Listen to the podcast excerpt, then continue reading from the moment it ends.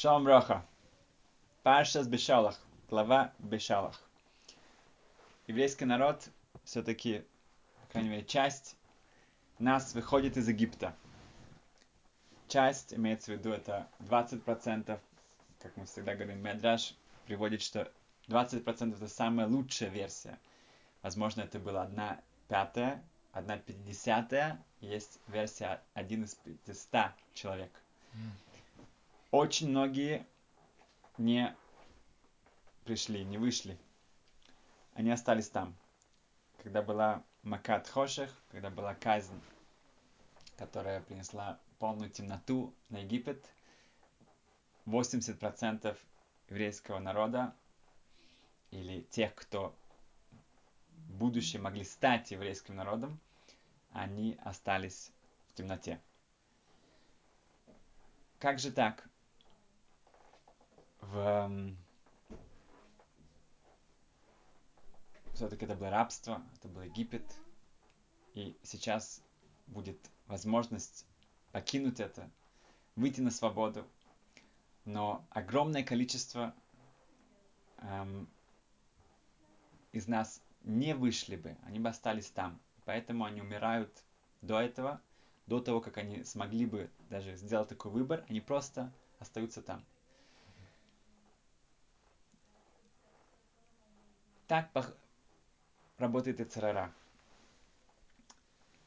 Эм, как известно, есть эм, очень красочный пример.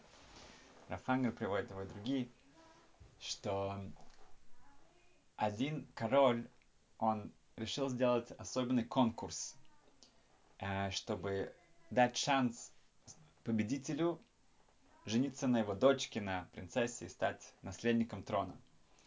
И было много-много конкурсов, и это было связано с тем, что нужно подняться на 10 тысяч ступенек, на, и там наверху ждет принцесса.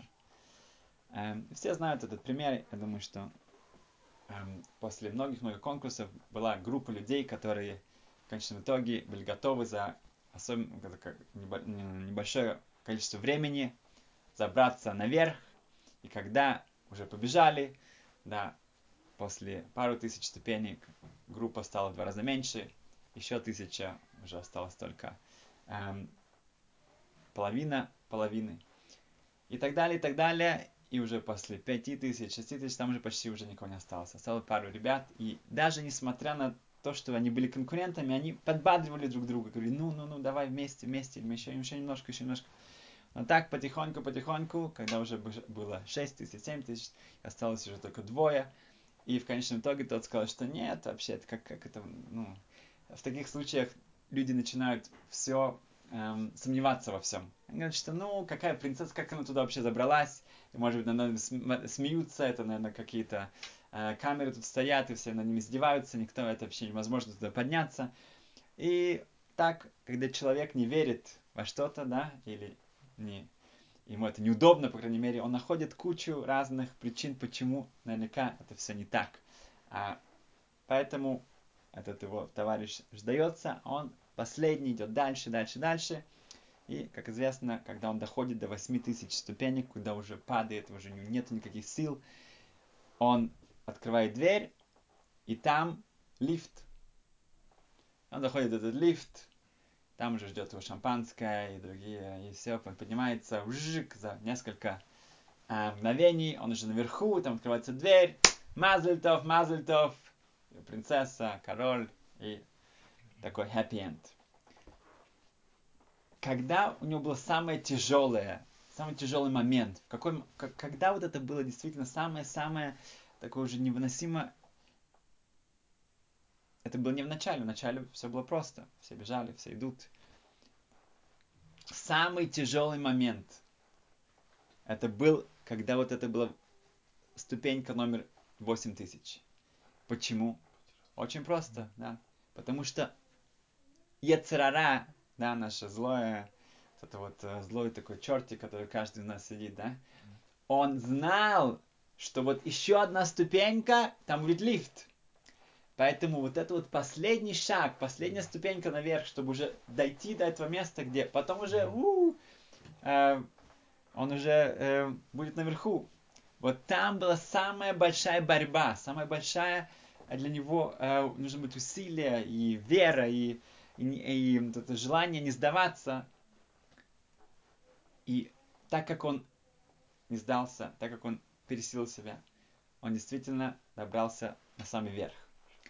Получается, что то же самое во время темноты, перед вот этим уже исходом из Египта, это был самый тяжелый бы момент, когда Яцера бы использовала бы все возможности, возможно, оружие, да, было бы объяснено, каждый бы сказал, что, конечно, еще 400 лет не прошло, и у нас сейчас есть египтяне нас боятся, мы, у нас есть богатство, у нас есть э, э, ну, прекрасная репутация. У нас совершенно все изменилось. Все, тут все это бросать и идти в пустыню на, с огромнейшими семьями, это же без, это, э, совершенно невозмутимо, это же какой-то бред, да, как, как это можно сделать? Поэтому Яцара последний, последний вот этот шаг, когда она знает, что еще чуть-чуть, и там уже будет свет, там уже будет лифт. Она сделает все возможное, чтобы мы не сделали этот шаг, чтобы мы остались в темноте. В...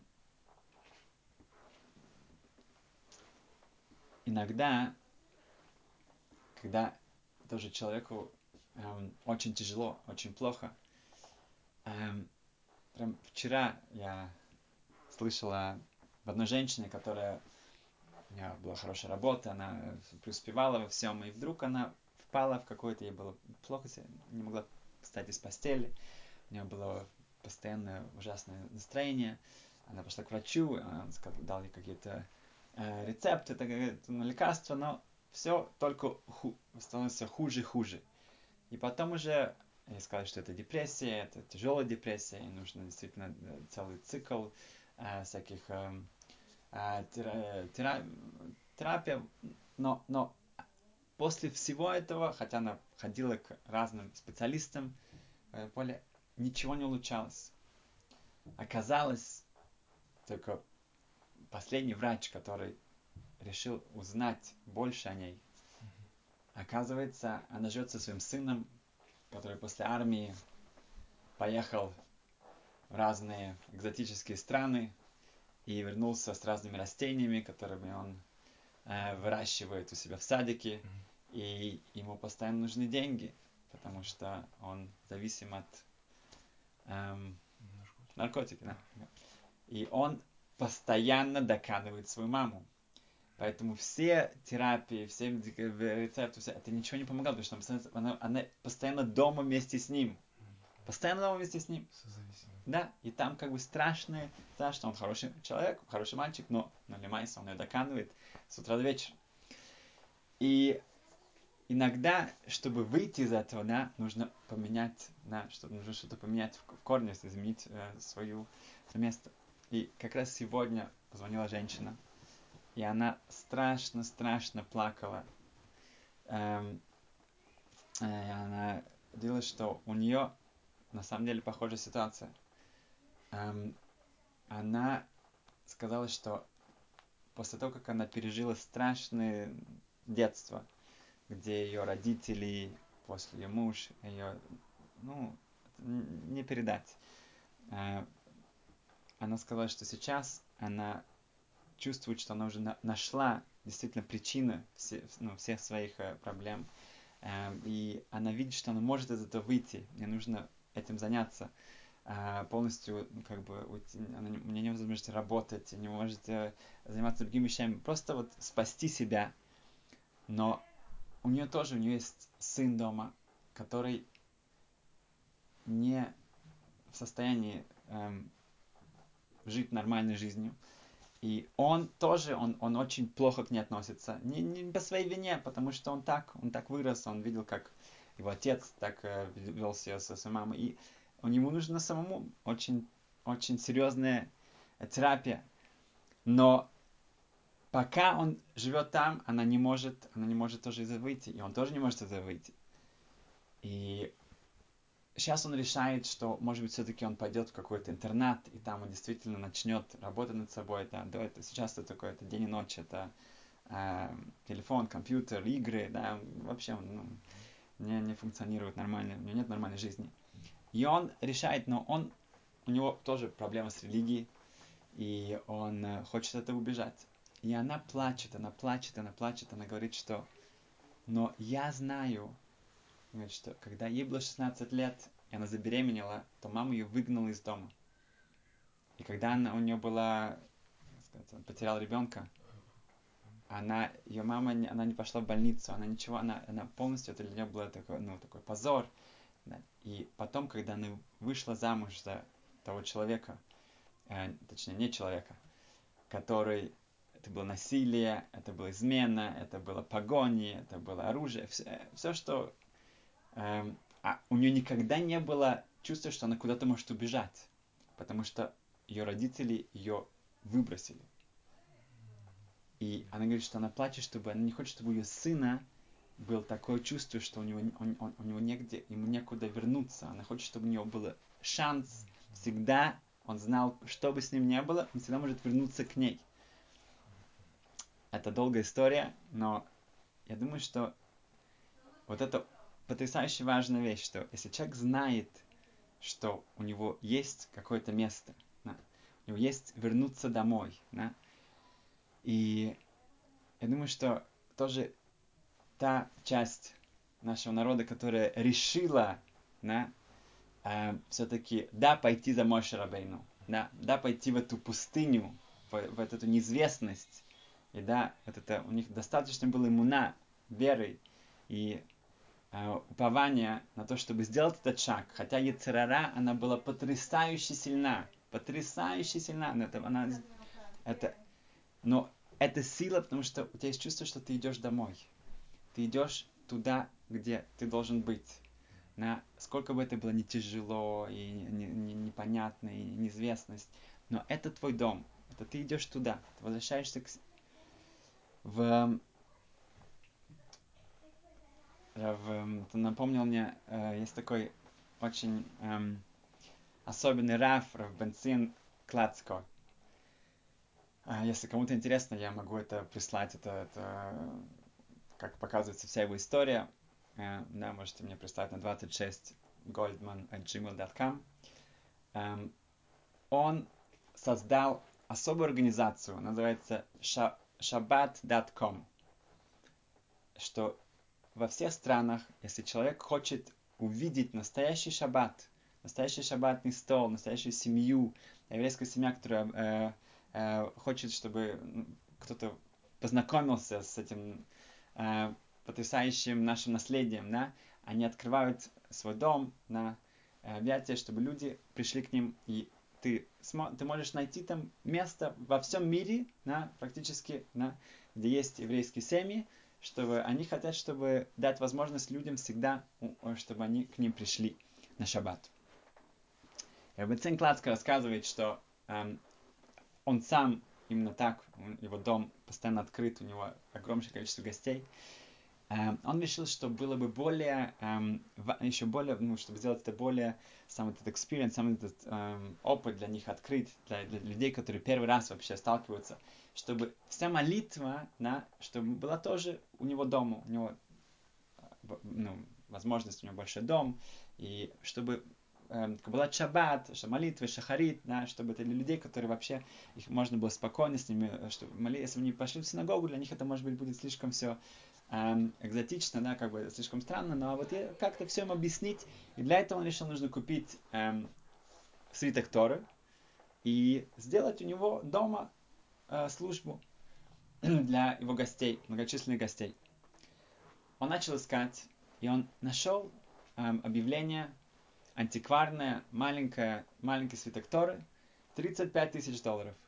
Это, это, это цена, это цена это, это, этого свитка Торы он э, узнал, что насколько она кошерна, насколько это... И, и вроде бы, ну, как бы ему прислали те фотографии, которые ему прислали, они, он поехал к этому человеку, и он был очень удивлен, что этот, как бы, пожилой человек, у него такое, такое ну, э, совершенно нет ничего, как бы, что напоминало о каком-то еврействе. И он продает свиток Тор.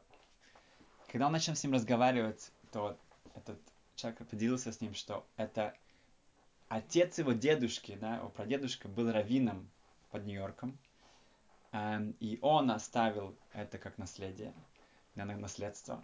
А он уже совсем далек, он женился на еврейке, и он уже как бы вообще ничего никогда не знает о, о идышке, о иудаизме, и поэтому он хочет ее продать, но никак не может ее продать уже долгое время.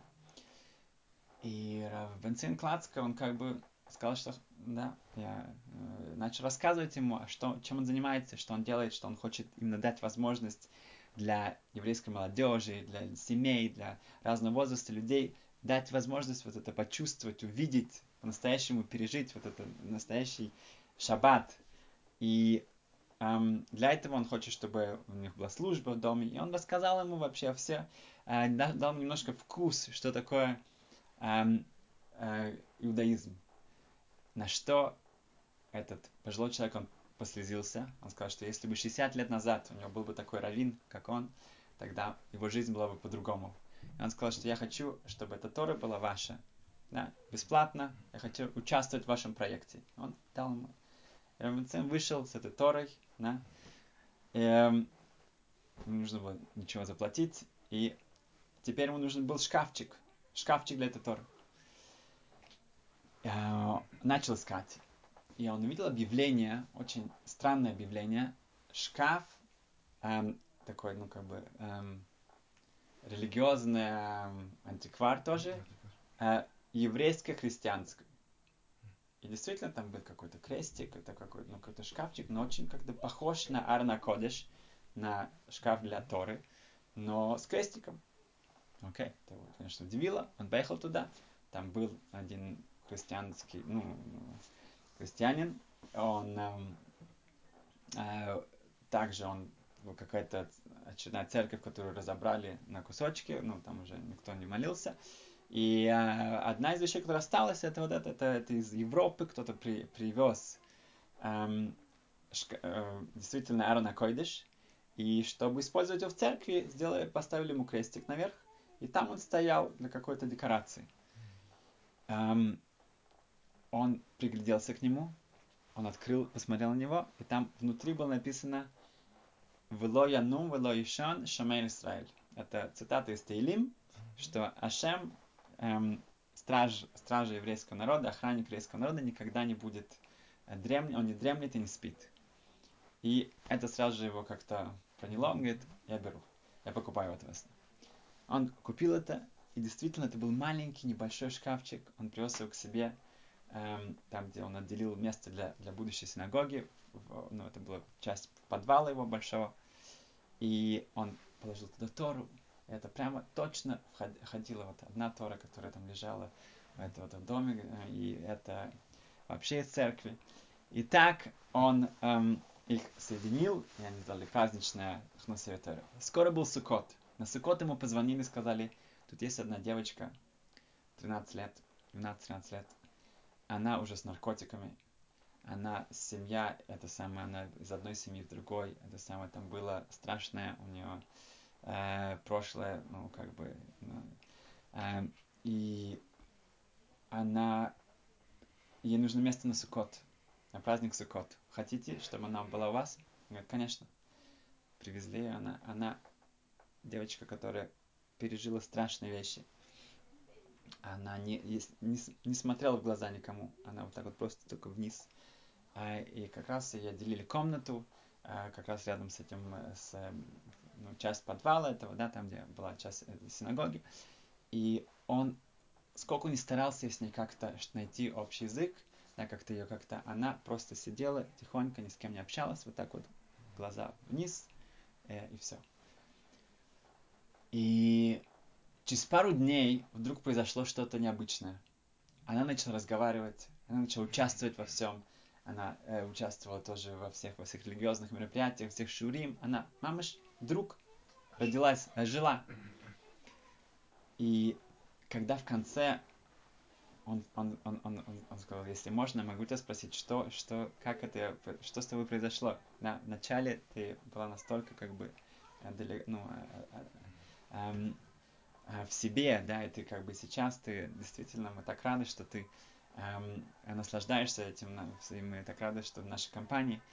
И она сказала, что она спала в этой комнате, и одну ночь она решила, она услышала историю этой Торы, да, которая была в одном месте, и Арана Койдыш, этот э, шкаф в другом месте, и они соединились вместе, они, да, это, и, и, и они нашли свое место, что она пошла ночью, она вынула эту Тору, она ее обняла ее, и она начала молиться Ашем, говорит, что вот так же вот эта Тора, это там находишь, нашли свое место, я хочу, чтобы я тоже нашла свое место. И так она делала каждый вечер. И после этого она почувствовала, что да, и она, у нее появилась надежда, что у нее тоже будет свой дом, у нее будет своя надежда. И когда после праздника был вопрос найти семью, которая хочет ее адаптировать, взять себе, то, конечно же, семья Клацко, Рабинцен Клацко сам, они ее взяли к себе, и она там уже начинает эм, распускаться и расти, потому что она нашла свой дом. Итак, давайте просто запомним вот этот вот исот, вот это вот правило, что когда очень тяжело, когда что-то действительно как бы кажется, что невозможно как-то через что-то пройти, какая-то страшная темнота, то именно это время, когда Яцера пытается нас остановить, потому что еще один шаг, и там будет исход, еще один шаг, и там будет лифт. И Беда Сашем, чтобы у нас была эта сила, было это вдохновение, чтобы мы не сдавались, чтобы мы прошли через эту темноту и вышли. Успехов, учимся.